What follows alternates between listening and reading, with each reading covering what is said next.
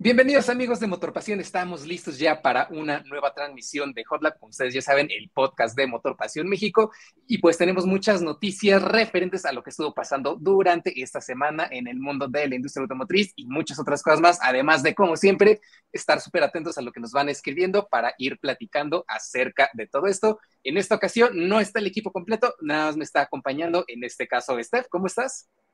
Hola amigos, ¿cómo están? Bienvenidos una vez más a Hot Lab. Muy contentos, por supuesto, de estar por acá, de platicar con ustedes, de contarles todo el chismecito que ha surgido en estos días. Y pues nada, prepárense, tómense un cafecito, una coquita, un Red Bull, lo que quieran, porque se va a poner bueno. Es correcto. Eh, pues bueno, ahorita ustedes tienen que saber que al menos Gerardo va a andar en un evento de, de Volvo, si mal no me parece. Entonces, seguramente más al rato estén atentos a las redes sociales de Motor Pasión México, porque segurito por allá eh, les va a estar contando acerca de lo que va a estar viendo y haciendo eh, en ese evento. Aquí abajo ya están apareciendo en el banner todas esas redes sociales. Yo soy Mau Juárez y pues bueno, ¿qué les parece si vamos empezando con esta edición de Hotlab? Porque tenemos una noticia bastante interesante para todos aquellos que nos preguntaban mucho por el Mazda 2 y que cuándo se va a actualizar y que qué va a pasar con ese coche, si viene una nueva generación pronto o algo por el estilo. Pues la realidad es que ya tenemos aquí unos detalles interesantes. Y es que hace apenas unas horas desde Japón y en una cuenta de Twitter que no voy a pronunciar el nombre porque viene en japonés, no tengo idea de lo que voy a decir o siquiera si lo voy a decir bien, pues encontraron estas imágenes que están viendo ahorita eh, en pantalla, en, el cual, en las cuales podemos ver los cambios que estaría llevando el Mazda 2 2024 para nosotros. Ellos lo anuncian como 2023, pero al menos si ustedes entran a la página de Mazda aquí en México, pues el 23 ya está a la venta, ¿verdad? En teoría, este coche se presenta mañana, pero ya saben cómo es el Internet y que ya parece hasta una costumbre que siempre un día antes empiezan a salir estas cosas. ¿Qué te pareció usted? Fíjate que yo es que no sé, como que siempre que hay alguna actualización en los Mazda, creo que los Mazda son muy de, o sea, hasta cierto punto poco arriesgados, llamémoslo así, o sea, como, como que, a ver, voy a utilizar la misma fórmula, eh, le voy a agregar unas gotitas de más y ya está. Entonces, obviamente, eh, todo esto no significa que sea malo porque pues a la gente y a los fanáticos de la marca les gusta, pero a mí me causa un poco de conflicto de que te presentan un coche nuevo y dices, a ver, o sea, como, como, esa imagen de encuentren las diferencias. Al de, de Office, ¿no? De Pan Beasley, de son el mismo coche. Exacto. Entonces, pues, o sea, yo lo veo bastante bien. De entrada, lo que le veo diferente son los rines, o sea, lo que salta como más a la vista son los rines y la parte de la fascia, ¿no? Que se ve un poco más ensanchada. Pero de ahí en fuera, la parrilla yo la veo pues casi igual, los faros también los veo casi iguales. Entonces, digo, claramente ya eh, eh, habría que tenerlo enfrente como para ver de, ah, no, pues sí, tienes razón, ¿sabes? Aquí como justamente nos dice Tomás que el meme de Megamente de no cambia nada, totalmente de acuerdo, pero pues sí, es que creo que aquí la filosofía de Mazda va un poquito como por ejemplo lo que hace Porsche con el 911, ¿no? Si la fórmula funciona, no la trates de reinventar porque por algo está jalando, ¿no?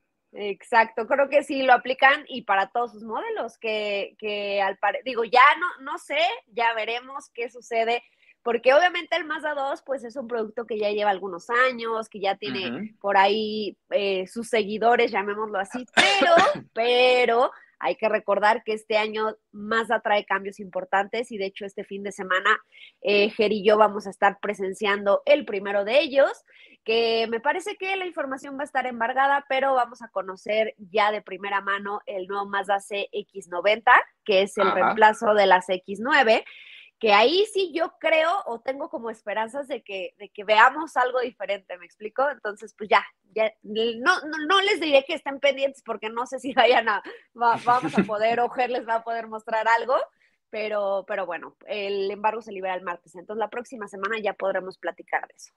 Sí, esténse bien atentos porque yo también tengo muchas ganas de ver qué, qué, propuesta viene y sobre todo hablando de lo que ya confirmó la propia marca, que es esta nueva plataforma con el motor de seis cilindros en línea que, que van a tener y de preferencia, o más bien de tracción trasera.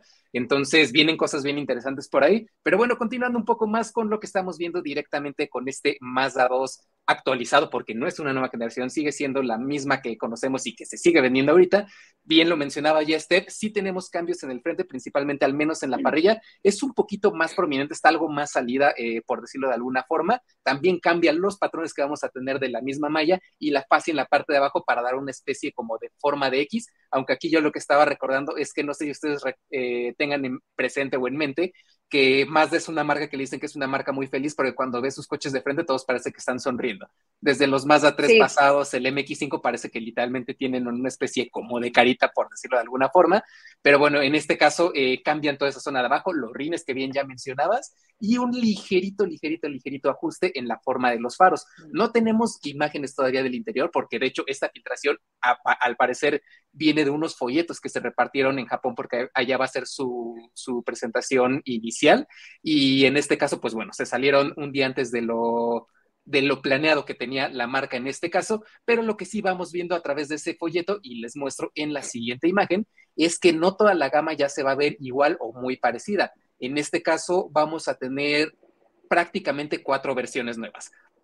En primera instancia, las nuevas versiones son los Sport y Sport Plus, eh, que pueden ver aquí, que sí es un look algo más parecido a lo que ya conocíamos con esa, esa parrilla, pues bueno, en color negro, los bordes en color negro también, la plaquita Sport y algunos contrastes de color rojo, todos van a seguir manteniendo los rines de 16 pulgadas, al menos que no, lo que nos dicen, pero las versiones que se llaman BD en Japón y Sunlit, eh, en este caso sí van a tener varios cambios interesantes, como es el hecho de que vean ustedes las parrillas, están como si fueran completamente cerradas, que hasta le da un look como de coche eléctrico, ¿no?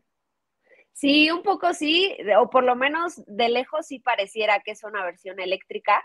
Y, me imagino perfecto que así podrían ser los Mazda del futuro, ¿no? O sea, que, que vamos a ver exactamente lo mismo, pero, pero sin parrilla. Pues eh, nada más trae a la mente el, al MX30, que sí es prácticamente todo cerrado, nada más es un, pues ya sabes, al color de la carrocería en color negro.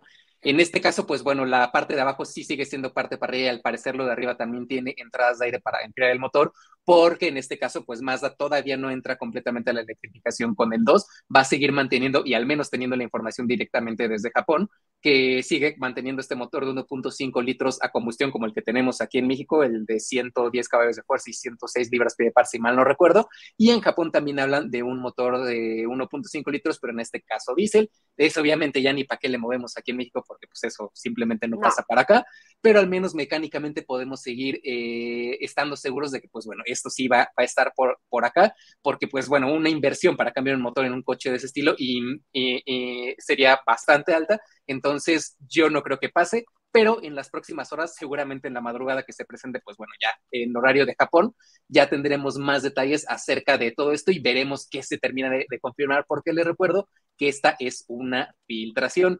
Eh, sí, también como dice aquí, eh, es Spiegel, Spiegel, no sé, eh, discúlpame si no lo dije bien, ya era para meterle turbo. Sí, yo creo que sí, porque en esta categoría ya cada vez vemos más modelos turbo cargados. Le ayudaría bastante, pero pues hasta la fecha sigue siendo un modelo que se mueve relativamente bien. O sea, para las necesidades de ciudad, pues no hay gran queja.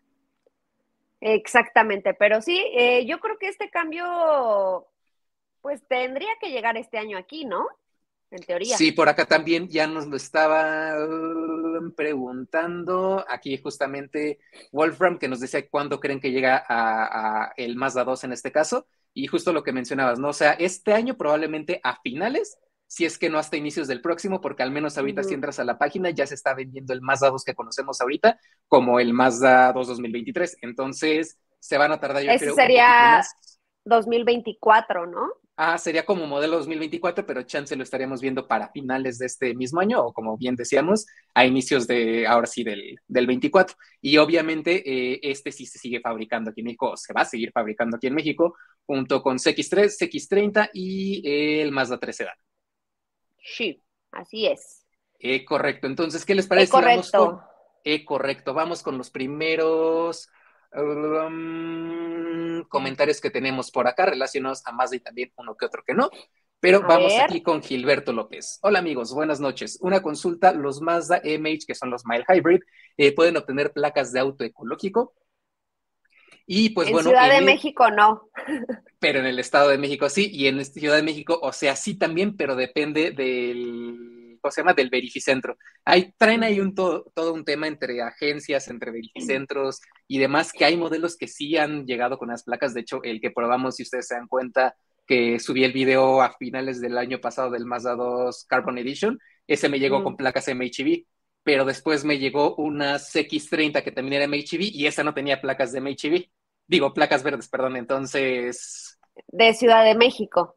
Es, muy variado, o sea, tienes que tener la suerte como que encontrar una agencia, el momento indicado para que te aseguren que los va a tener. Sería cosa de que preguntes, pero está rara la cosa, porque en teoría no son acreedores, ¿no? Ajá, o en el Estado de México, donde ahí sí. donde eh, exacto, desde Jeeps, Rams, este, y toda la cosa con esas placas. Ajá, los Q8 MHB con placas de ese y así de Pero bueno.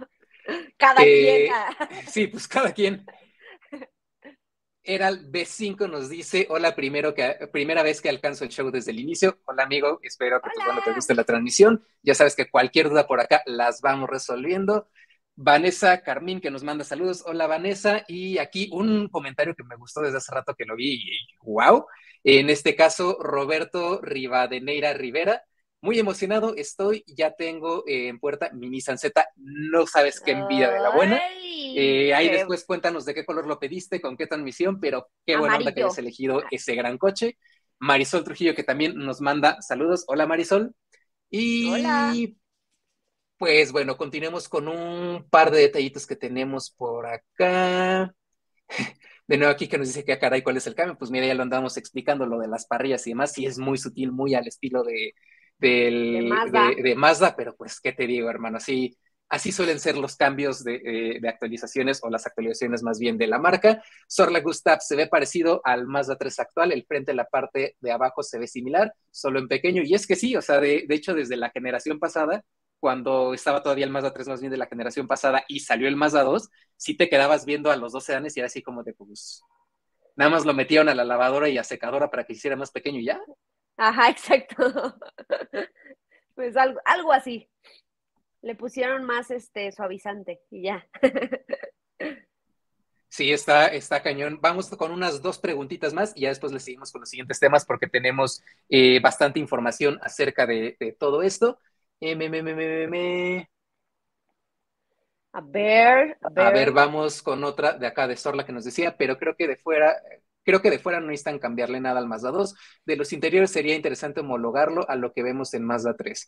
Eh, sí estoy de acuerdo porque al menos por fuera se sigue viendo como un coche actual. Digo, tal vez la trasera me habla ya como que le pasa un poquito factura el tiempo, pero al menos eh, si bien mencionas el interior, eh, detalles como el sistema de infoentretenimiento, que sí tiene una pantalla que se ve ya algo más pixeleadona, la vieja interfaz del mismo sistema, y que no tenemos un cuadro de instrumentos digital o al menos una pantalla de color, sí son detalles que se sienten ya algo pasados de tiempo, pero al final del día siguen siendo bastante funcionales y no, pues al menos cuando lo probé yo, no, no extrañé en realidad nada de eso, tal vez a lo mejor sí la, la, definición en la pantalla, porque había algunas instrucciones difíciles de leer, especialmente si eres miope como yo, entonces ahí en fuera el coche me parece eh, que sigue estando extremadamente vigente. Sí, que yo creo que sí, eso va lo que va a suceder, o sea, los cambios que va agregar van a ser por dentro. O sea, bueno, los más notorios. Es correcto. Eh, por aquí nada más una última más referente a Mazda y nos seguimos con el siguiente tema, pero obviamente ahorita leemos todo lo demás que tenemos. Y acá eh, Eduardo Breceda Cueva nos dice, Buenas noches, sabrán cuándo llegará la nueva generación del Mazda MX5 y si será mild hybrid. Hasta ahorita no tenemos nada confirmado acerca de la nueva generación del MX5. Se sabe que ya está en desarrollo, que Mazda sigue en esa, pues, como balance de saber qué tanto lo van a electrificar o si es que siquiera se va a electrificar el coche, porque parte esencial de lo que hace ser un MX5 un MX5 es ese pues balance que tienen en cuanto a pesos, porque ya saben que es casi perfecto ese 50-50, y agregar electrificación en una manera muy pequeña o más grande siempre tiene repercusiones en cómo se va a repartir el peso y lo que hace al MX5 tan famoso son sus reacciones cuando lo llevas un poquito al límite. Entonces, tienen que cambiar en un terreno bien difícil para dejarlo como le gusta a los fans. ¿Qué pacho? Que justo es a lo que iba. Me suena a que sí están planeando algún tipo de electrificación para el MX5 y por eso es que está tardando tanto la actualización. Sí. Para, para no alejarse mucho, porque eh, cuántos rumores ya no han surgido respecto a que si ya filtró una silueta Mazda de, de un deportivo eléctrico, no sé qué, puede que sí, pero eh, pues eso, ¿no? Es un proceso que va a tardar muchísimo. Eh, yo no creo que ni siquiera veamos algo el siguiente año, o, o sí, sí, a modo de concepto, pero, pero no, yo creo que el MX5 como lo conocemos va, va a durar todavía un rato. Sí, eh, a lo mejor le meten otra actualización porque día de hecho tuvo una no muy grande que fue nada más el cambio de 170 y tantos cables que tenía antes al de 181 que trae ahorita. Ligeros eh, retoques en equipamiento, creo que le pusieron la cámara de reversa y no me acuerdo qué más cosas. Otros rines y ya. Ajá, y cosas por el estilo, porque así es Mazda, aunque aquí es lo que siempre le digo a, a gente que me pregunta, si será así de bonito como está ahorita el MX5, imagínatelo cómo se va a ver cuando le pongan el estilo de diseño que trae el Mazda 3 de ahorita. O sea, va a ser una joyita con ruedas ese, eh, ese coche, pero pues bueno, va a faltar un ratote para que lo veamos. Y este, bueno, para el siguiente tema, vayamos avanzando porque aquí vamos a tener algo bastante interesante y es que tuvimos una semana en la que nos dedicamos a escribir un poco más de, temas variados, ¿no? Y en este caso el siguiente va relacionado a los faros LED y aquí utilizamos a los faros de Audi, los Matrix LED, porque son unos de los más avanzados que vamos a encontrar en la industria en general. Y es que si bien es una tecnología que pues nos ayuda bastante, es más segura por el hecho de que alumbramos mucho más lejos y mejor y algunos autos ya tienen sistemas como el eh, este sistema en el cual si detecta una luz que viene de frente, apaga los faros en cierta sección para no deslumbrar al otro conductor que viene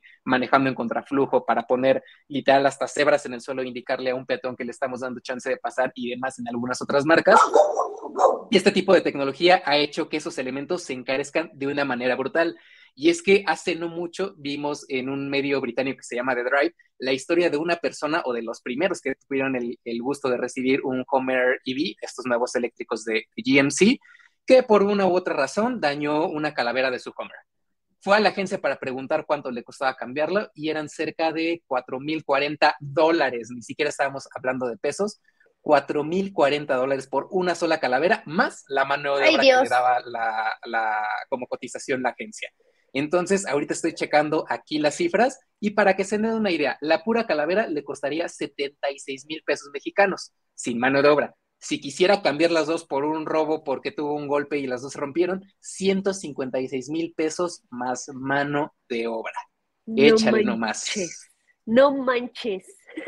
No mancho, pero imagínate, o sea, qué detalle, Sí, caray, es que digo, ese es como el lado, el lado que nadie te dice o el lado que no consideras al comprar un auto de ese nivel, porque muchas veces hemos platicado aquí de, ay, por ese precio ya me compraba tal y por ese precio, ajá, pero suponiendo que estás escalando a niveles Audi, a niveles BMW, a niveles Mercedes o lo que tú quieras, porque estás eligiendo una mejor opción a, a una marca de volumen, eh, pues sí, pero también te va a costar muchísimo más porque no estamos considerando eh, este tipo de detalles que a lo mejor uno tiene una vaga idea de, ay, pues sí, Matrix LED y alumbran y muchísimo mejor, pero ¿qué pasa? Y mira las figuritas en la pared y no sé qué, ¿no? Exacto, pero ¿qué pasa? Y a lo mejor ni siquiera el accidente fue tu culpa, ¿no? Algún loco llegó y te chocó y valió y, y ahora tienes que pagar 200 mil pesos. Hola. Por ejemplo, ¿no? O sea que yo vengo manejando normal, me pegan cuando traía el Ibiza y me costó como 15 mil pesos arreglarlo porque el seguro no sirvió para ni una fregada. Ajá, y, no fue ni siquiera tu culpa, porque muchas veces también el tema de las aseguradoras es así de, uy, no, joven, es que pues le va a salir más caro el deducible, mejor págale usted, ¿estás de acuerdo? Y tú dices, ah, ok. O sea, yo no pegué y entré en aso así, no, pues ese daño nada más sale con 3 mil pesos. La calavera me costó 7, porque eran justamente calaveras de, de ese Ibiza, una calavera nada más, más lo de la pintura y ese rollo, y para los tres mil pesos que me den seguro. Entonces, ya no me quiero enojar, pero pues bueno, esa fue la situación. Y también tengamos en mente que, ok, el rango de estos faros y calaveras pueden ser bastante variables, bien lo mencionaba ahorita Steph, si vamos ya con cosas como Audi, Mercedes, BMW que tienen tecnología Matrix LED, láser LED y todo ese rollo, están extremadamente caros algunos de esos sistemas, pero puedes encontrar otros que pueden partir desde como 7 mil, 10 mil pesos en LED siendo originales. Obviamente que también hay algunas soluciones como que puedes ir a tu boutique automotriz más cercana y puedes encontrar a lo mejor unos un poquitillo más baratos, pero pues obviamente la instalación, el tipo de materiales, la durabilidad de los mismos puede ir siendo variable. Y aquí detuve el video que están viendo ustedes en pantalla para mostrarles por qué tienden a ser tan caros. Estábamos acostumbrados a que los faros de halógeno que teníamos antes eran mucho más simples de funcionamiento y también de reparar que se fundió, le pasaba algo, pues era muy fácil. O cambiabas la carcasa o cambiabas el, reflector que traen atrás, el cable, el socket o algo así por el estilo y pum, ya estaba funcionando y no había bronca. Aquí en casa tenemos un Forte que tiene faros de halógeno y literal una vez se nos fundió un farito que ha sido la única cosa que le hemos cambiado. Creo que fueron 50 pesos por la refacción en una California. Y, quedó y párale de contar. Ajá. El tema con estos LED tan avanzados es que ya cuando falla, no es como que llegues y, ay, bueno, nada más cambia este cosito, o unos diodos de LED y ya. No, se tiene que cambiar la pieza completa porque vienen selladas, porque como ustedes pueden ver aquí en la imagen, tenemos unidades de control que en este caso son computadoras. Tienes también los diodos de donde salen los LED, tienes otras eh, unidades que son motores para ayudarle a moverse al faro porque algunos son direccionables, los programas o bueno, las otras computadoras que te ayudan a crear esas formas, sombras y demás. Y entonces termina siendo todo un desplante tecnológico lo que tienes por acá y por eso son unos faros que terminan o te pueden terminar costando de 60 mil hasta ciento y tantos mil pesos. Yo recuerdo que un amigo eh, de mucho tiempo trabajó un tiempo en una agencia de Porsche y me decía que en alguna ocasión un cliente llegó por cambiar un faro de los carísimos, igual Matrix, no sé qué, y eran como noventa y tantos mil pesos por el puro faro, nada más un faro. Madres. Entonces, los detalles de esa tecnología que pues bueno, es muy buena para alumbrar, pero tiene unos precios que, ¡ah, hijo, como duelen! Y pues es a lo que nos enfrentamos y esto también tiene sus consecuencias porque obviamente al ser piezas más caras que se tienen a dañar, a dañar más fácil, pues obviamente las aseguradoras también tienen que hacer su chamba y pues proteger el negocio, por decirlo de alguna forma, y obviamente suben los precios de, de las primas, creo que se llaman, de los seguros, que pues bueno, tienen coches con este tipo de tecnología. Entonces, todo va de la mano. Eh, encontramos casos de estilo y ahorita que estaba leyendo en los comerciales, eh, en los comerciales, en los comentarios, perdón. sí, yo también estoy viendo que varias historias de terror, yo también tengo una historia de ¿eh? terror con una aseguradora que me voy a reservar, pero básicamente fue lo que dije ahorita, así de, no, pónganse de acuerdo ustedes. Y ya, y yo, o sea, en lugar de que me ayudes, pero bueno. Y aquí nada más el último datito que les dejé en esa nota que ya saben la pueden encontrar directamente en nuestro sitio en motorpasión.com.mx es el hecho de que el, el, ADAC en Alemania, que es una, asociación que tiene que ver con muchos temas de seguridad vial, de legislaciones y demás, pero bueno, una empresa muy fuerte o una parte como el gobierno muy fuerte por allá, hizo un estudio en el cual resulta que el promedio de vida útil de la mayoría de los faros LED que conocemos ahorita es de más o menos 15 años. Entonces, pues la mayoría de la gente termina cambiando su coche cada 5, 6, 7 años, eso es lo normal, pero si eres de esas personas que tiende a mantener su coche durante mucho tiempo porque le gustó, por temas, lo que sea, eh, pues podría ser un tema bastante pesado, ¿no? Porque más adelante disponibilidad de piezas y luego que te salgan tan caras. Sí, eh, aunque también creo que eso es parte de un poco, el, un poco lo que vemos con el tema de los coches eléctricos, quiero pensar. Que hoy en día eh, pues los coches eléctricos son caros. O sea, no hay otra explicación, siguen siendo caros, sí, cada día hay más, cada día están reinventando, cada día hay más este, cargadores, lo que sea, pero siguen siendo coches caros, no son accesibles y eso no es ningún secreto. Entonces, quiero pensar que este tipo de tecnologías que hoy en día están implementando marcas premium, marcas de lujo, pues en algún momento de la vida van a llegar a, a los autos de volumen y obviamente eso va a bajar el costo de, quiero pensar. ¿No? Sí, o sea, pues como lo vimos en su momento, ¿no? O sea, el Mercedes-Benz Clase S fue el primero que metió el control electrónico de estabilidad, los ABS y un montón de otras tecnologías. Y eso, pues con el tiempo fue empezando a, llegar a diferentes coches ya en precios más accesibles, hasta el punto que ahorita podemos tener un Nissan Versa que tiene freno autónomo de emergencia, monitor de punto ciego, visión de 360 grados y un montón de otras cosas a precios mucho más contenidos. Aquí la tecnología LED no es tan nueva que digamos, pero sí también se ha ido eh, abaratando hasta cierto punto. Y es algo también de lo que pedía el ADAC a los fabricantes alemanes y a muchos otros, que pues ya no se eh, complicaran la vida haciendo sistemas tan complejos, por decirlo así, que con tantas figuritas y no sé qué y no sé cuándo para pantallar, sino simplemente unos faros que sean seguros, más simples de reparar y que pues obviamente tengan como repuestos más accesibles en todo el espectro de lo que sea para que sea algo más conveniente para los compradores, ¿no? Porque ahorita justamente lo que decíamos, ¿no? Estamos checando las conversaciones que estamos teniendo por acá en, los comentarios y pues si estamos viendo unos casos de, de publicaciones en las cuales vemos Aquí, por ejemplo, está de Thomas que nos dice, y no está tan lejos, justo compartí una publicación en un grupo del que soy admin y la gente compartió historias de terror. Un faro de CX5, 60 mil pesos. Le costó casi 200 reparar todo. Ay, Dios. O sea, pégale nada más, ¿no? O sea... y mira, pues sí, nos, lo, nos lo confirma, es de seguros y a veces así es la situación. Y si te digo, o sea, a mí me salió carísimo ese lleguecito que le dieron a mi a mi visa y pues, ¿qué te digo? no Así Luis Ñaca nos dice que le compró unos faros del GLI a su Jetta y le salieron en 15 mil pesos. O sea, sí se ven muy bonitos, la neta, pero... ¿qué, sí, pero sí. ¿Qué precios, no? O sea, ¿qué, detalles estamos viendo? ¿Qué, qué, precios y qué depresión? dice, dice Joe, ya me deprimí, todo tan caro, cambiemos de tema. sí, ahorita cambiamos de tema, Joe, nada más danos. la vida adulta. Literal, ¿eh? Que el dolor, la gastritis y aparte los pagos, pues ¿para qué te digo, hermano? Eh, ¿Qué te parece si vamos con un par de comentarios más? A ver. A ver, voy buscando, igual si tú ves uno por ahí me vas diciendo para que vaya añadiendo algunos. Sí. Mira, aquí, por ejemplo, uno de Joe, Joe P, que nos estaba saludando desde hace rato, pero se me había pasado eh, ponerlo por acá. Hola amigos, saludos desde la baja, saludos hasta la baja. 2023 será un buen año automotriz y por ende al público por tanta variedad. Pues sí, vamos a tener muchos lanzamientos. Recuerden pasarse al sitio y ahí tenemos la publicación de los 69 eh, modelos que van a llegar o creemos que van a llegar durante este año y ya salieron muchos otros más que se van confirmando. Entonces va a estar muy bueno lo que viene por acá. Eh, eh, eh, déjame seguir buscando más por acá abajo. Obviamente, como siempre, Irving Morales que nos saluda desde la planta de Ramos Arispe de Gemes. Saludos, Irving.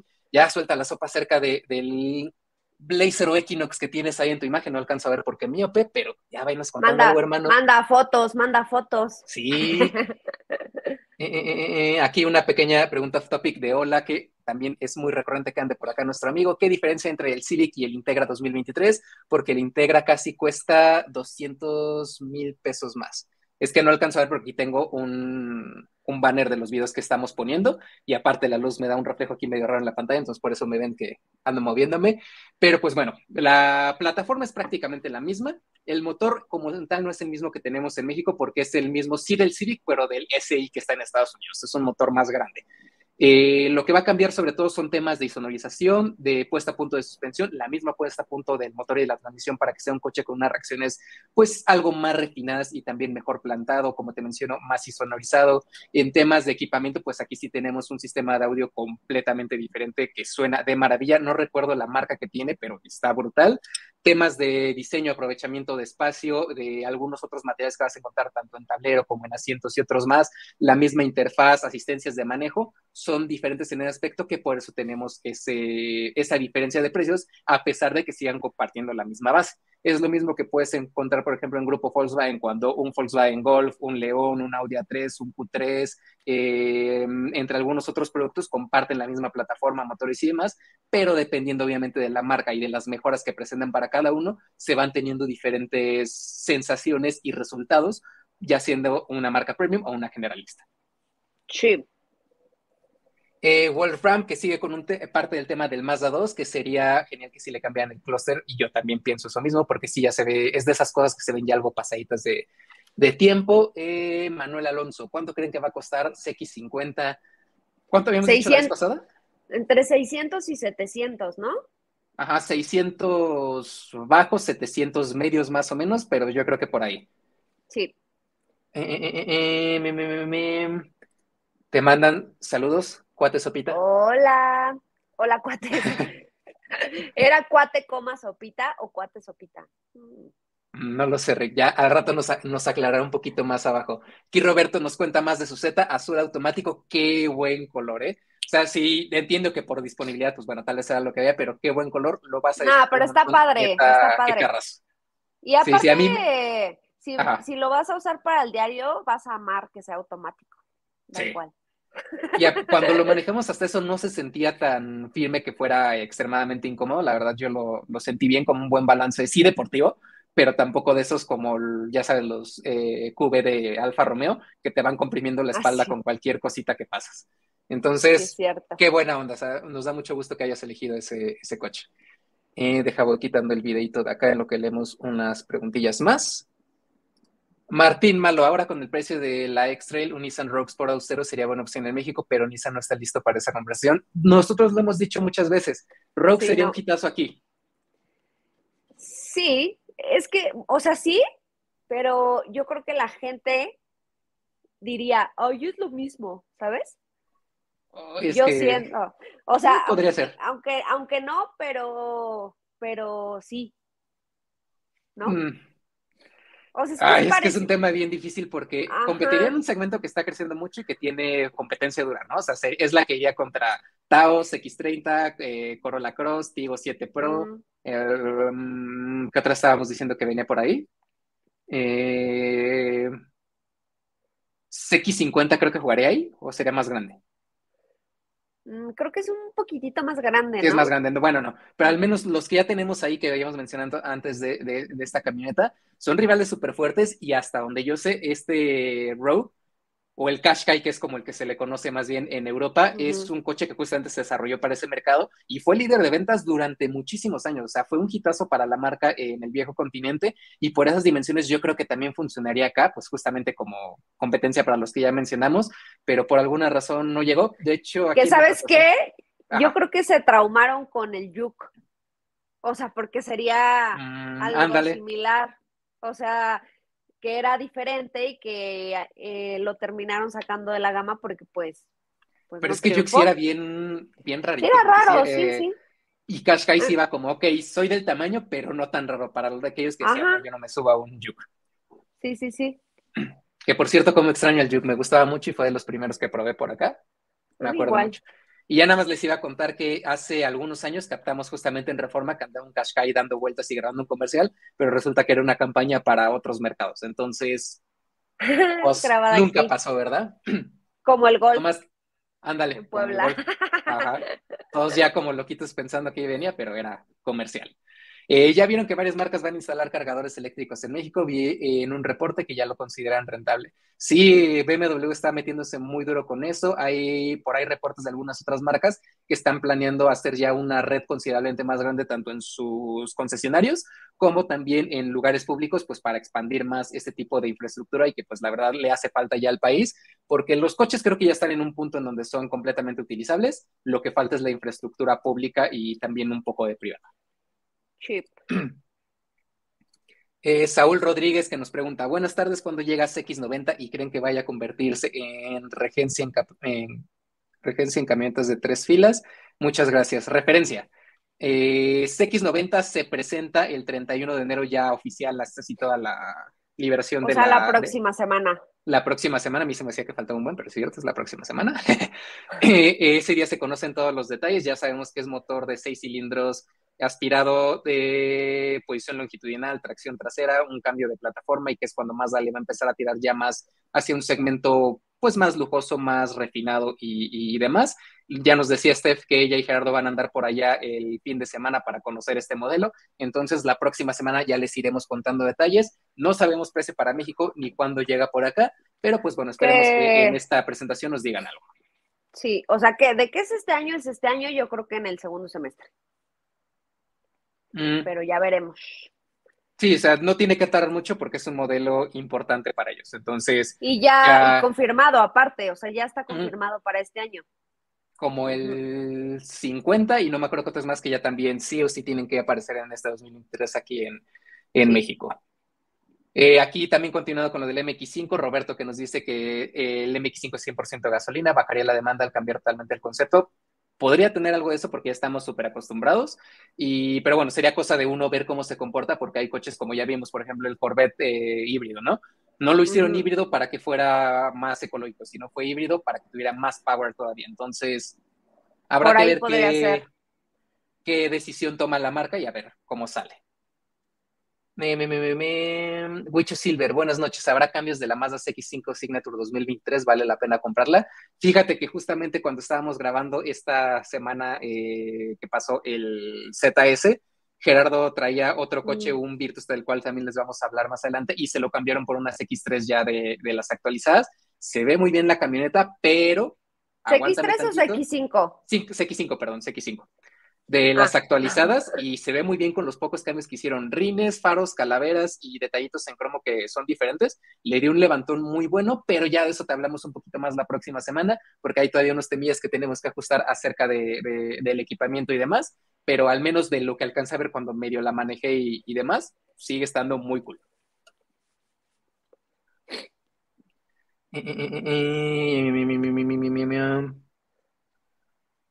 Estoy checando los, los comentarios por acá, que otra vez iba a decir comerciales. Ve, por ejemplo, aquí Luis Bar hablando de los faros nos dice que unos, unos LED de Fusion le costaron 25 mil pesos. Toma ese trancazo. Ay, Dios. Eh, Jesús Uña, que nos saluda desde Colima. Saludos, Jesús. Y que también nos pregunta por la Ranger Raptor si está confirmada para México. Estoy mm, seguro que. Yo creo que sí pero Raptor todavía no sé. O sea, yo digo que sí. Pues yo creo que sí, porque ya, pues ya había.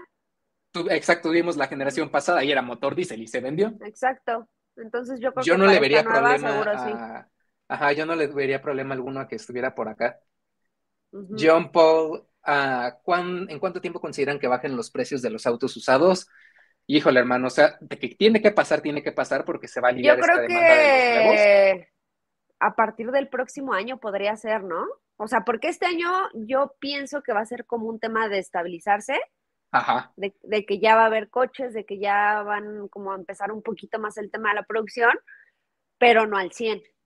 Entonces yo creo que podría ser el próximo año.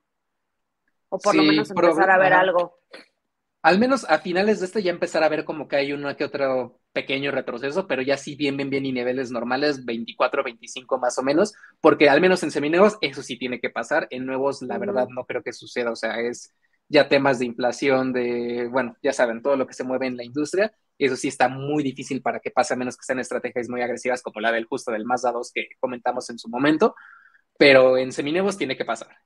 Falta todavía, pero va a pasar. justamente Bernard nos pregunta, ¿creen que suba mucho de precio el Mazda 2 por el posible cambio? Pues yo creo que lo normal, ¿no? De ese entre 3 a 7% en cambios generacionales. ¿Qué te gusta de 10 a 20 mil pesos dependiendo de la versión? Sí, no, no creo que más allá de eso. Sí, es, lo, es lo normal que vamos viendo por allá. Que llegue el GR Corolla es lo único que pido, pues nosotros también, hermano, porque es un carrazo y de verdad que que, bueno, pueden checar cuando acabe esta transmisión el video que hizo Gerardo cuando lo probó allá en California. Y qué envidia, ¿eh? Porque sí es de esos coches que así las manitas queman por ponérselas Sí, se ve padre, pero no creo. Sí, Mario Rocas, hola, ¿saben si va a cambiar el Mazda 3 hatchback? Hasta ahorita no, o sea, me parece que sería hasta tal vez finales de este año o el próximo cuando se presente su Failit, pero era lo que ya platicábamos al inicio con el 2. Tienen a ser súper ligeros, súper discretos, cambios mínimos que en paritos, que los rines, un poquillo más de equipamiento.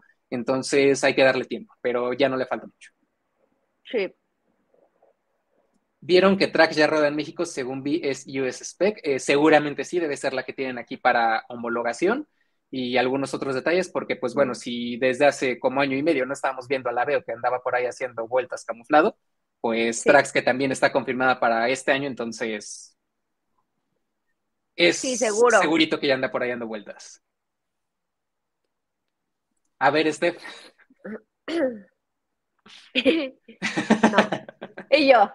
¿Eh? No. Y, yo, eh, no, pues no creo. yo no creo, pero no sé. Pues es que no soy bruja, amigos, pero, pero hay alta posibilidad de que no. Sí, era lo que estábamos platicando en varias de las transmisiones pasadas. El GTI ahorita ya está difícil que llegue. Lo último que supimos y lo dijimos también aquí en Hot Lab era que la marca estaba ahí picándole las costillas a, a Volkswagen Estados Unidos para ver cuántas unidades aprobaban para que se trajeran para acá. Y pues la verdad no, ni para atrás ni para adelante, ya pasó bastante tiempo desde ese entonces.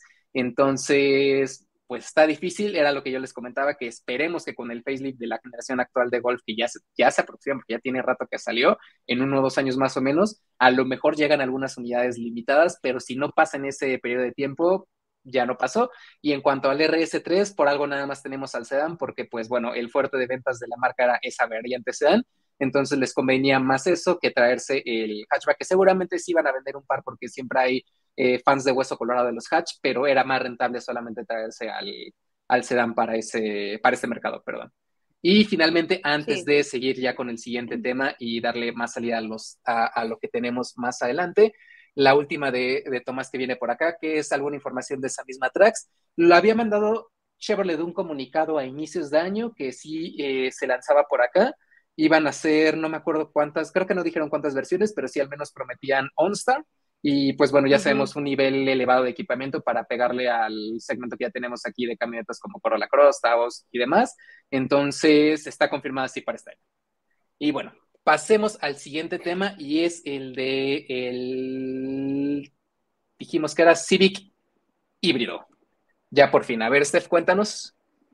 Pues miren, ahí les va el chismecito, es rápido porque pues de Civic ya hemos hablado un montón de veces y básicamente esta semana lo que pasó fue que se confirmó una versión híbrida para Estados Unidos. Iban a decir, ¿y eso qué tiene que ver? ¿Y eso en qué nos afecta? Pues incrementa las posibilidades de tener un híbrido en México porque el híbrido eh, para esta generación actual ya existía, ya se había confirmado, pero únicamente para el mercado europeo. Lo que pasó ahora es que confirmaron que sí va a llegar a Estados Unidos en posible reemplazo de un Honda Insight, lo que también ahí nos hace unir cables porque Insight en México ya no se vende tampoco. Entonces, ahí ya quedó un hueco para Honda, por lo menos para nuestro país, donde podría encajar perfectamente el Honda Civic híbrido. El tema de la motorización todavía no se sabe si va a ser el mismo que se vende en Europa. Estamos hablando de un cuatro cilindros 2.0 litros que se combina con dos motores eléctricos, pero eh, pues yo le veo alta posibilidad de que sí pudiera llegar a nuestro país. Repito, sobre todo porque cuando estaba ahí de, dije, ay, sí es cierto, y el Insight, yo tenía algunos meses, no tenía mucho tiempo que todavía lo había visto en la página, porque me acuerdo que le hice el comentario a alguien de, no, el Insight todavía se vende, pero ya no, ya no aparece, entonces ya lo borraron del radar y por ahí queda ese hueco. Entonces, podría ser que, bueno, en Estados Unidos está confirmado este modelo para este año. Para México, pues no sabemos. Últimamente Honda ha estado muy activo, entonces podría ser que, dieran el anuncio, pero yo no creo que llegara este mismo año. Sí, está un poquillo difícil y aquí sabes que es otro tema que me, espanta ahora sí, el precio, porque si ya vimos cómo se nos fue el Touring en 600 y 650 creo que ya cuesta, ¿no? La última vez que vimos. Eh, el híbrido, pues bueno, ¿qué te sí, La, que honestamente me acuerdo que manejé el Insight en su momento y, y sí era bueno el tema, bueno, el tren motriz, o sea, eh, de Honda era bastante bueno. O sea, no era, no era de esos de que, de esos híbridos de que, ay, me espanto y luego, luego entro con el motor de gasolina, ¿no? O sea, me acuerdo que sí tenía buen, buen rendimiento. Entonces, sí, yo creo que ese sería el tema, el precio. O sea, sí. sin duda estaría, o sea, ¿qué te gusta? ¿Cerca de los 800? No, no, espérate. no, sí, ahí sí es mucho. Tal vez. Sé, porque, o sea, ah. cuesta 700 la más equipada. Del Civic, no, aguanta tantito, a ver, déjame meto. A, ver, a ver, salgamos de dudas, ajá. Sí, sí, ya estoy. Según yo me quedé en 6.50. A ver, autos. Ay, ay, bueno, 50 pesos más y ya. 50, oye, pues 50 son 50. Lo de unos faros. Ah, ándale, nada más para un faro de, uno de estos cuando te llegan a, dar un trancasillo. Ay, eh, Ay, dedos de Twinkie, no lo encuentro. Aquí está. Civic Touring, el más caro, 654,900. Tómala. ¿Seis qué? 54,900. Híbrido, ¿qué te gustaría? ¿720? Set... No, no. ¿680, 690? No, yo sí creo que andaría como por los 750, ¿eh? Es que Es que acuérdate ahí es cuando, ajá, Ajá, o sea, es que acuérdate que, que de repente tú medio haces tus cálculos con Honda y dicen, no, mijo, aquí está, y tú dices, ahí me vi buena onda. Entonces, yo, yo ya estoy apuntando directo, o sea, yo digo, no, ya, ya, 750. Es que aquí me sale a reducir también uno de los comentarios que puso Quique López, ahorita hablamos un poquito más de él, y es que sí tenemos, por ejemplo, marcas como Toyota que los precios de sus versiones híbridas no están tan desfasados, tanto de, de las versiones pues completamente a gasolina. Checando RAV4 híbrida y el, sobre todo el Corolla híbrido, si te queda así como de, ah, caray, hay un Corolla híbrido que es más barato que el, eh, El- SE, creo que es el más completo, XSE, que es el Es más que- completo de los Corollas, y así como de, ah, caray, Es que ahí el detalle es que el Corolla híbrido no está basado en la versión más equipada del Es Corolla. correcto, pero Ese es la detalle. diferencia es mínima. O sea, creo que era el, el- ¿cómo se llama? El espejo electrocrómico, el Ajá. retrovisor, el kit de carrocería que se ve más deportivo, los rines y creo que los asientos con insertos de pie, algo así, no me acuerdo, pero eran temas bien chiquitos que dices, es que pues, oye, Toyota, pásame la receta de cómo le haces para traerte eso a, a ese precio. Así generalmente tienden a ser mucho más caros. Que sabes qué, yo, eh, yo propongo que hagamos una vaquita otra vez, una apuesta. Como dice Luis Ñaca, dice 780 lo van a sacar, que empiece la puja. Es que, ah, mira, mira, pon tu mente en blanco y acuérdate de lo que creíamos que iba a costar la CRB. Y a partir de, sí. y a partir de eso, ya, das un número. Pero, pero sí, no, o sea, yo sí apuesto 750 Sí, ¿verdad? de, de cuates, sí. Sí, porque estar- aparte, pues sería, digo, para bien o para mal, sería una oportunidad para pon- agregar hasta cierto punto una versión todavía más equipada, o sea, lo pondrían como tope Mm. de gama. Entonces, Podría ser, ¿eh?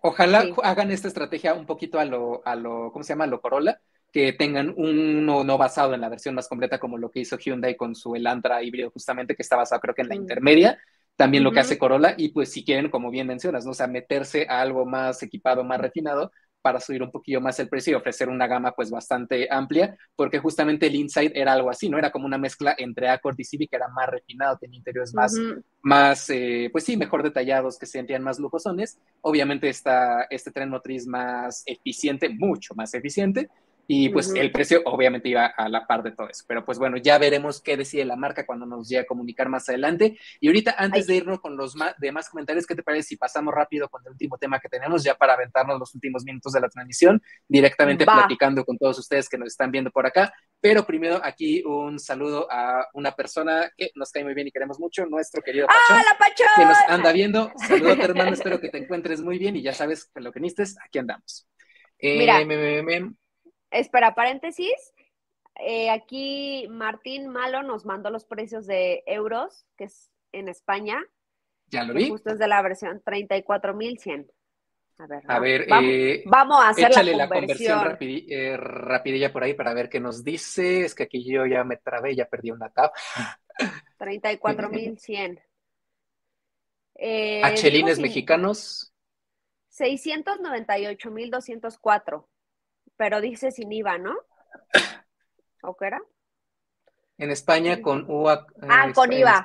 Bueno, es un Ah, IVA, referencia, 700 mil. Obviamente aquí, pues eso cuesta el, el de gasolina, el más equipado, Casi, Bueno, casi. 30 Todavía mil pesos. 40 y tantos mil pesos. Pero sí. Hay que ver, ¿no? O sea, porque siempre decimos eso, o sea, esta es una conversión así simple al tipo de cambio, así rápida para darnos una A referencia. grandes rasgos. Ustedes saben que, exacto, siempre hay que impuestos, que, no sé, un buen de otras cosas, ajustes y demás, volumen y todo ese rollo que tienen que ver, que terminan modificando los precios. Entonces, vamos a darle tiempo al tiempo. Y el último tema que creo que es también que uno te aventaste, que uno que tú te aventaste, Steph, perdón, ¿cuál es el asiento más seguro para viajar en un auto? Exactamente. Y fíjate que cuando lo estaba haciendo, ya amigos, olvídense de, de Civic, cambiemos de tema, aunque lo sigan viendo ahí. Ahor- Ahorita les contestamos todas las preguntas, pero Este, ahorita sí, borrón y cuenta nueva. exactamente. Yo sabía o había escuchado esa teoría que todo el mundo decía eh, que el asiento de atrás del conductor era Ajá. el más seguro. Y ¿No pues es? yo, eh, es que un momento, vamos, vamos por partes. Y así Sí, ajá. ¿Y tú cómo? Ah, yo había escuchado eso y pues todo el mundo te decía no, porque en caso de algún accidente, los reflejos de, del conductor van a, o sea, eh, eh, cuando sucede un accidente, lo que hace el conductor o las manos del conductor es en automático como actuar para su propia seguridad, ¿no? Eso es lo que te decían, esa es la teoría que yo había escuchado 500 mil veces, pero eh, estuve por ahí husmeando y de hecho esa teoría o ese estudio más bien lo había sacado este, Latinencap pero obviamente son estudios que, que, pues los hacen una vez y ya se quedan con eso. El tema de los avances de seguridad en los autos modifica de manera importante todos estos resultados que se tenían y, por ejemplo, eh, el Instituto de Seguros para la Seguridad de las Carreteras en Estados Unidos, que también por ahí eh, hemos hablado ya muy seguido de, de las pruebas que hacen y todo eso, encontraron que eh, los asientos más seguros ahora dentro de un auto son los frontales. ¿Por qué? Mm. Porque hoy en día absolutamente todos los avances en temas de seguridad y asistencias se enfocan en la seguridad de los ocupantes, tanto conductor como copiloto. ¿Qué dices? Tiene lógica, ¿no? O sea, de todas las 500 mil bolsas de aire que te ponen, de todas las 10 bolsas de aire que te ponen, está la de, la, obviamente las frontales, pero la de rodilla, pero la del volante, pero la de en medio, pero la de este, o sea, hacen como un huevito, pero que protege de manera principal a conductor y copiloto. Entonces dije, bueno, sí es cierto, pero también pensé, dije, ok, sí, eh, es, eh, e, es, tiene razón esto que dicen, pero también hay un, un mayor riesgo, el ser copiloto y el ser conductor. Entonces yo creo que ahí va un poco de la mano. Eh, también por ahí se anteriormente se decía eh, que el tema, o bueno, muchos pensarán, bueno, porque eso también se me ocurrió en su momento, dije, ¿y entonces qué pasa con los niños? Porque los niños no pueden ir enfrente. Exacto. ¿Estás de acuerdo? Entonces dije, a ver, a ver, ahí. Bruno, deja ahí. Esperen, porque se está comiendo algo. Un momento. Bueno, eh, continuando con un poco más de detalles de, de, de este en lo que regresa este de, Ya, ya, ya. Ah. Ya rápido. Fue rápido, fue rápido. Es que estaba agarrando un suéter y se lo estaba comiendo. Estaba destruyendo este la casa el perrito, pero da normal. Exacto. Eh, básicamente. Entonces, pues analizaron un chorro de accidentes y todo y dieron con eso que los lugares de, de conductor y copiloto eran los que menos sufrían. Y en la parte trasera, donde siempre tienen que ir los niños menores de 12 años colocados en su silla, dependiendo de la edad y el peso, el lugar más seguro para para viajar es el de en medio, no los laterales. Mm. Obviamente con cinturón de seguridad, porque como me ha pasado que estamos en el tráfico, vueltas a ver el coche al lado y está el morrito sentado entre los dos asientos, ¿no? Entonces, no, no, o sea, o brincando, jugando, haciendo algo, ¿no? Sí, no, o sea, luego, luego los ves así en la ventana de copiloto, así como. No, espera, los que se los que dejan que salgan por el quemacocos y van así. Ya me tocó ver varios, varios, en viaducto que van arriba de 60 y el murrito allá afuera en el quemacocos así de un freno, un choque por alcance, algo y.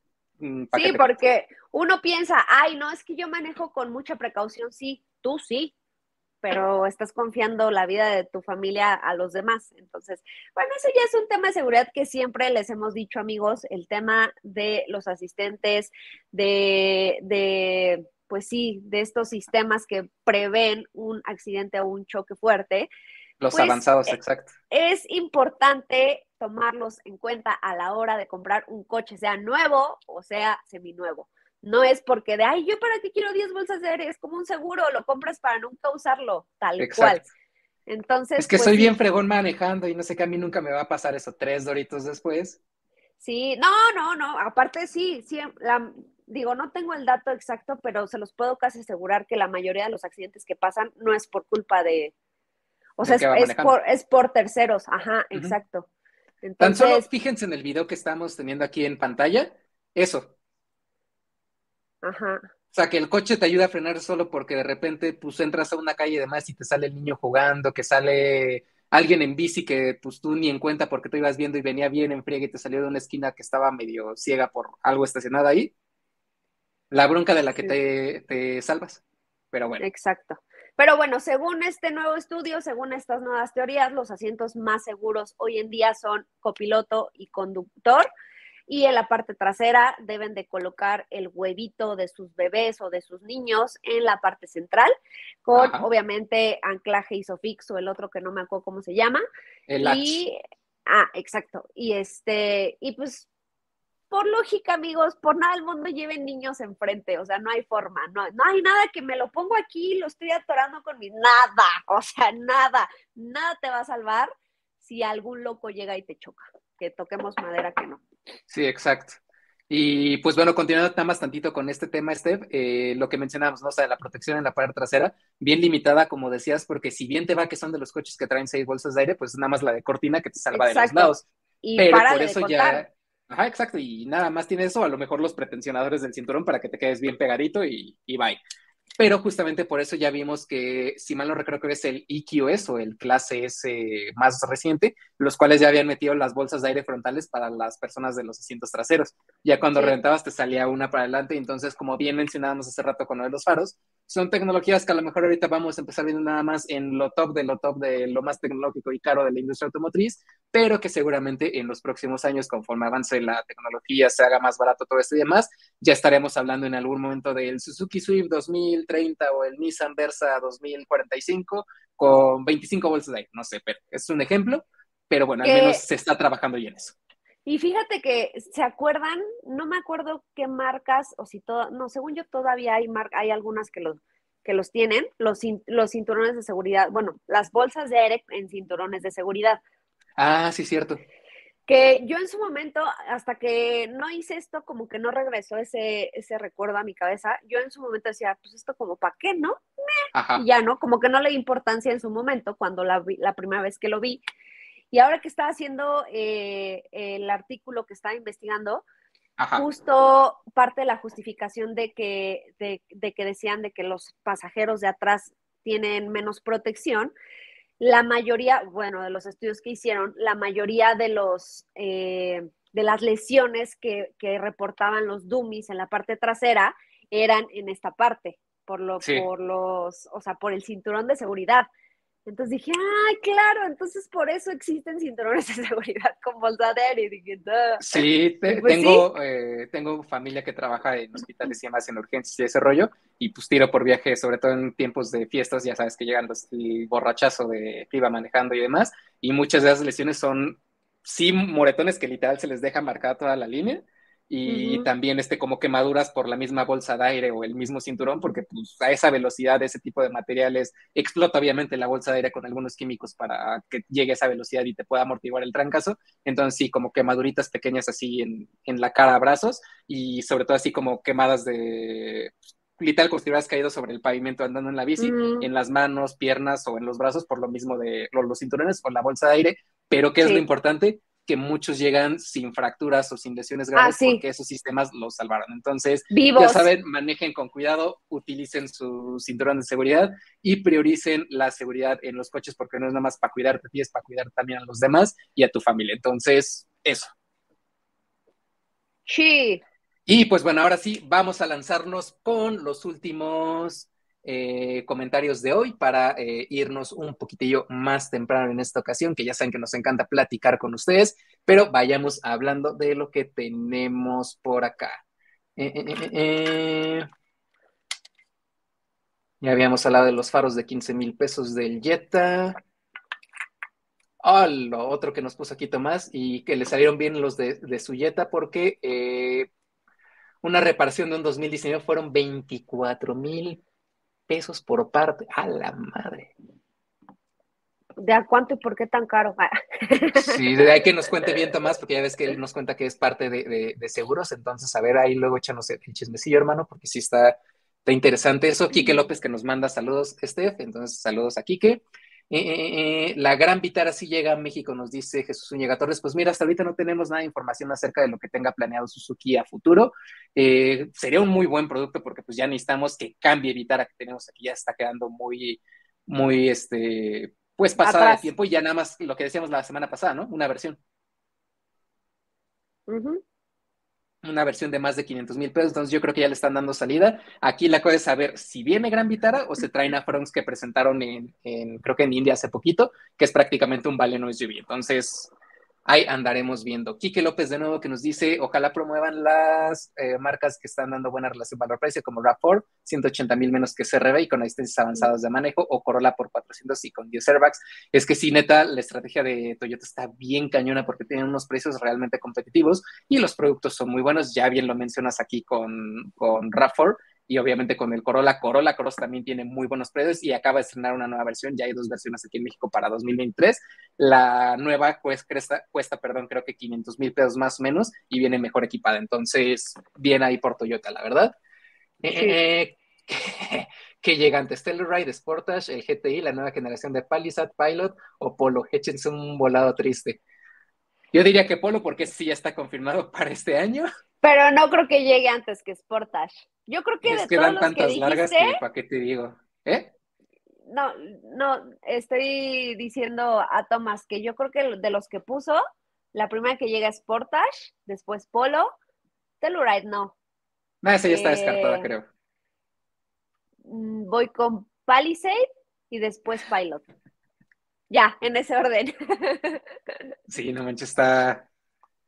Aquí también Sorlac nos está diciendo que el tiempo de espera de RAV es el problema y totalmente de acuerdo. Pero en su momento llegamos nació. a escuchar que la. Sí, es que desde entonces se venden un montón en todos lados, por algo está así la, la Sí. situación. Y recuerdo que en algún momento nos contaban de un año de espera por la híbrida. Entonces, hijo, eso fue hace mucho. Quién sabe si ahorita ya bajó, pero está cañón esperar. Jesús Zúñiga, ¿será probable que llegue Skoda u otra marca china aparte de Jetour? Skoda es una marca de, es una Ujú. eh, marca checa, no es, no es china, pero sí aparte de Jetour se está hablando de varias otras más que tienen intenciones de entrar a México este mismo año. Se hacía el cálculo de que iban a ser cinco marcas en este de 2023 nuevas. Pero. Skoda no. Sí, Skoda no creo, la verdad, es, ya está muy regionalizada en Europa. Eh, ah, bueno, eso era lo que estábamos diciendo hace rato. Las demás marcas se van a estar animando a subir mucho el precio.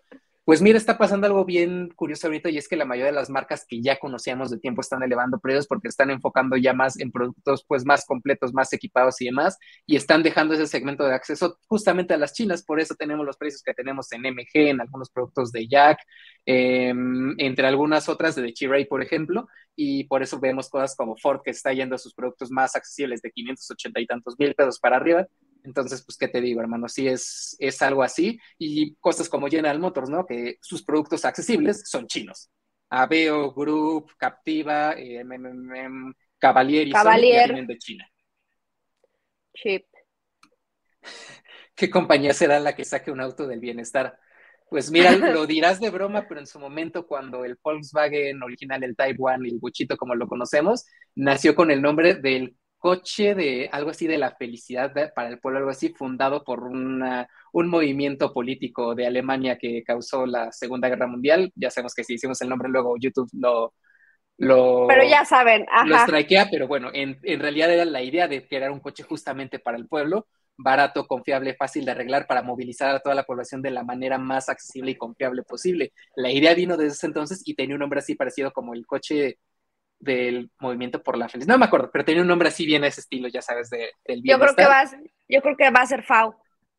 Ah, y que prácticamente lo pagabas como dando bonos para financiar detalles bélicos. Entonces estaba bien interesante la historia original de, de cómo se concebió el bocho. Era prácticamente un desarrollo de Porsche. Después ahí con algunos cambiecillos para, para llegar al resultado que tenemos ahora. Pero pues bueno, de hecho, ahorita les busco el enlace porque yo tengo la historia de, de ese coche porque me acuerdo que fui al lanzamiento de, de la última edición del Beetle de despedida y me aventé un especial con toda la historia de- del bochito. Entonces, ahorita les busco el enlace y se los dejo en los comentarios para que lo chequen más adelante. Eh, vamos con otros comentarios por acá. Sorla que dice el auto del bienestar, a eso se llaman trolebús, No, el cómo, el cómo se llama el este el metrobús, no, no, el, el, el elevado, ¿cómo se llama? cablebús. El, el cablebús. ese es ese ese. Eh, eh, Julio Alcala que nos manda saludos desde Guadalajara, saludos hasta Guadalajara, y tiene un rato que andamos para allá. Luis Ñaco lo que nos decía de los 780. Eh, con los precios de Honda, dice, ya me empieza a gustar los Toyotas Eduardo Palafox. Eh, bueno, aquí lo que nos contaba Martín sobre los precios de allá de Europa. Me, me, me. Jules MB, ¿habrá facelift para Mazda 2024? Dice que vio un calendario donde en julio de 2023 Mazda 2 y 23 aparecían para cambios. Pues del Mazda 2 ya hablamos del facelift que se filtró hace apenas unas horas y que mañana se presenta en Japón los cambios que va a tener. Entonces, julio, mitad de año, me haría sentido como para que se empiecen a mover un poquillo las aguas, pero probablemente más hacia finales o inicios del 24, ya es lo que también comentábamos que al Mazda 3 ya le va a tocar dentro de poco y esperamos que sea de uno a dos años cuando pase esto. Conrado Moya, que también nos saluda desde allá de Guadalajara. Eh, un gusto. Aquí eh, J. Luis Arenas, que se queja de los tiempos de entrega de Mazda Chubusco. Pues mira, ahorita el stock está bien denso aquí con los temas de, de, producción de chips y demás. Ya empieza a mejorar la situación, pero pues esto va a seguir pasando. Hay que checar ahí bien qué tanto está el desfaz del tiempo y si no, pues ya para que te vayas directamente con Profeco y veas, vean qué pueden hacer por ahí.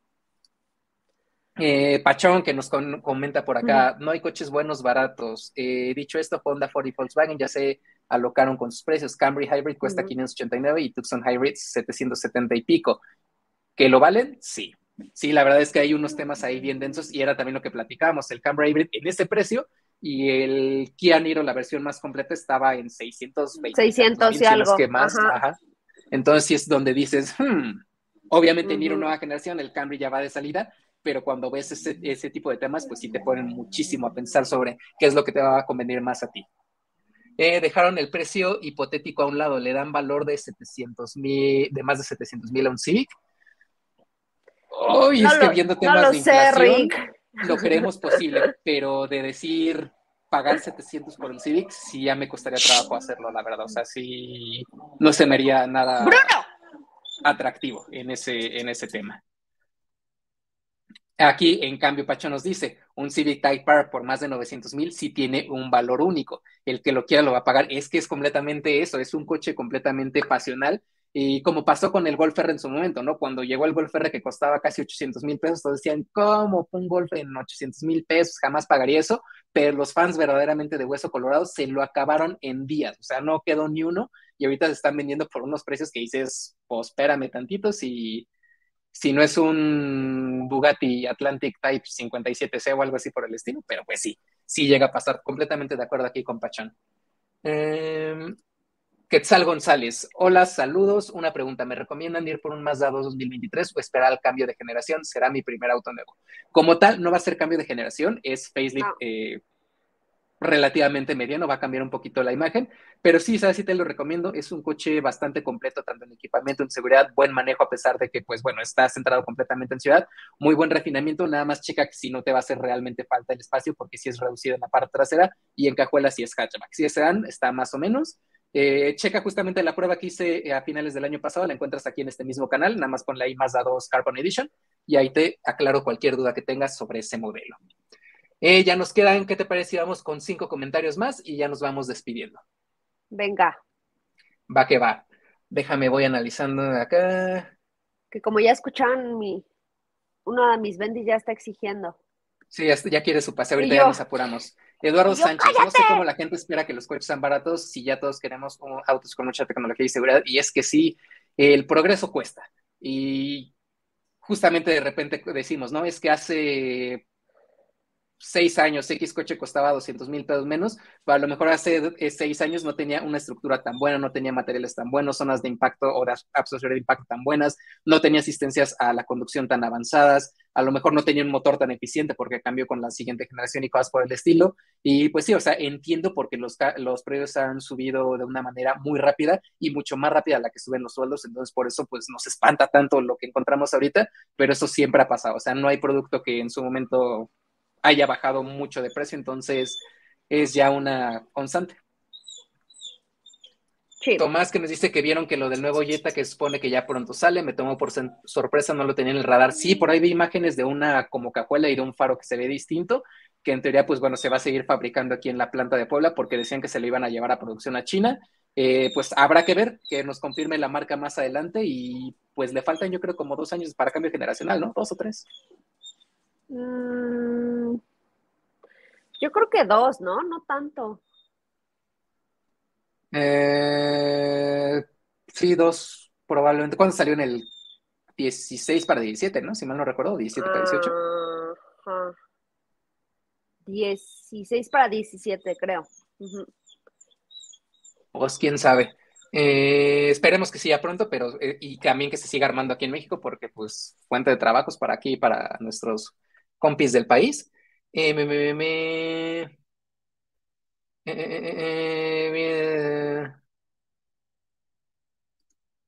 Mini, ¿en qué sentido es premium y en cuál no? Ejemplo, manejo, motor, precio de mantenimiento después extraño, seguro, acabado del interior. Pues Mini raya lo premium, pero creo que está más bien como en ese limbo, ¿no? Entre eh, generalista y, ¿cómo se llama? Y pues sí, premium en este caso, porque No, yo creo que no es generalista. No, o sea, digo como que en el limbo, entre esos dos. Pues es que el mini más barato, ¿cuánto cuesta? ¿600 mil? Ya está como en 500 y cacho.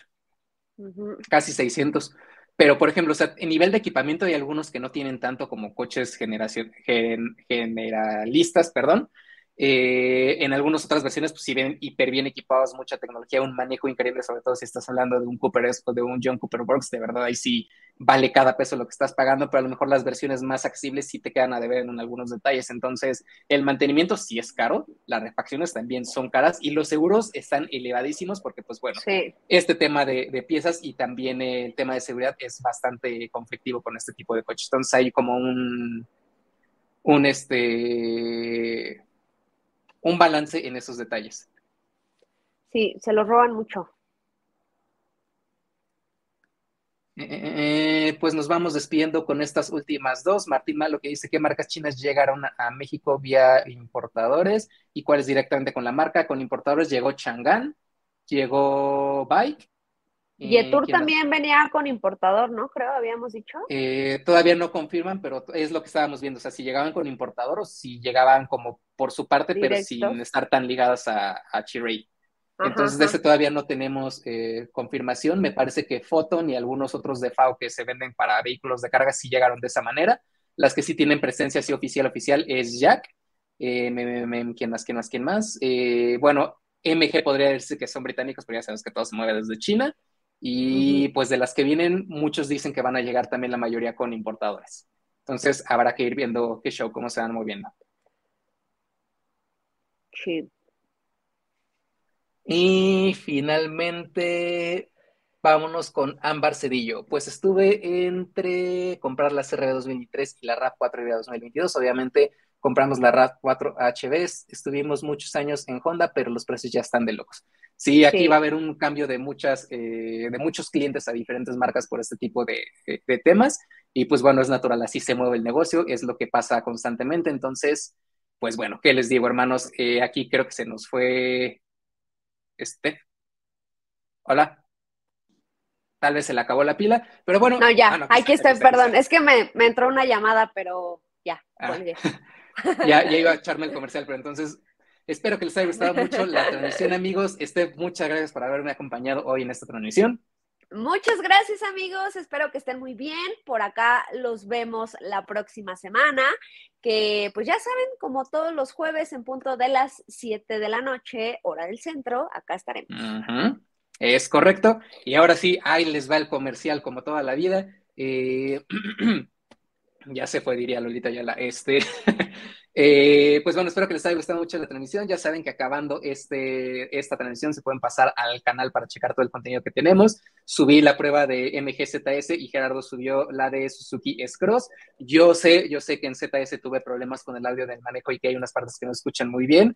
Fue un tema ahí que se me reventó el micrófono lavalier con el que grabo esos segmentos. Entonces ya está pedido en Amazon el nuevo, llega mañana. Entonces a partir de los siguientes videos ya regresamos a esa calidad de audio que ya estaban acostumbrados en todo el video. Eh, claro que estuve pendiente de los, de los comentarios, una disculpita por ese detalle. Y pues nada más recuerden seguirnos en las redes sociales, que en todos lados, en Facebook, en Twitter, Instagram y, nada más nos encuentran como arroba Motorpasión México. O si quieren checar lo que andamos haciendo en los perfiles personales con más detalles de coches, fotos y demás, este es el perfil de Gerardo, lo encuentran así en Instagram y en muchas otras redes como eh, Gerard-que y el de Steph que está por acá, Sopita de Lima, Lime Soup. Yo, a mí me encuentran como Lemau y a Raúl lo encuentran como Rulsiva. Nos vemos ahora sí la próxima semana. Cuídense mucho, manejen con cuidado y hasta luego. Adiós.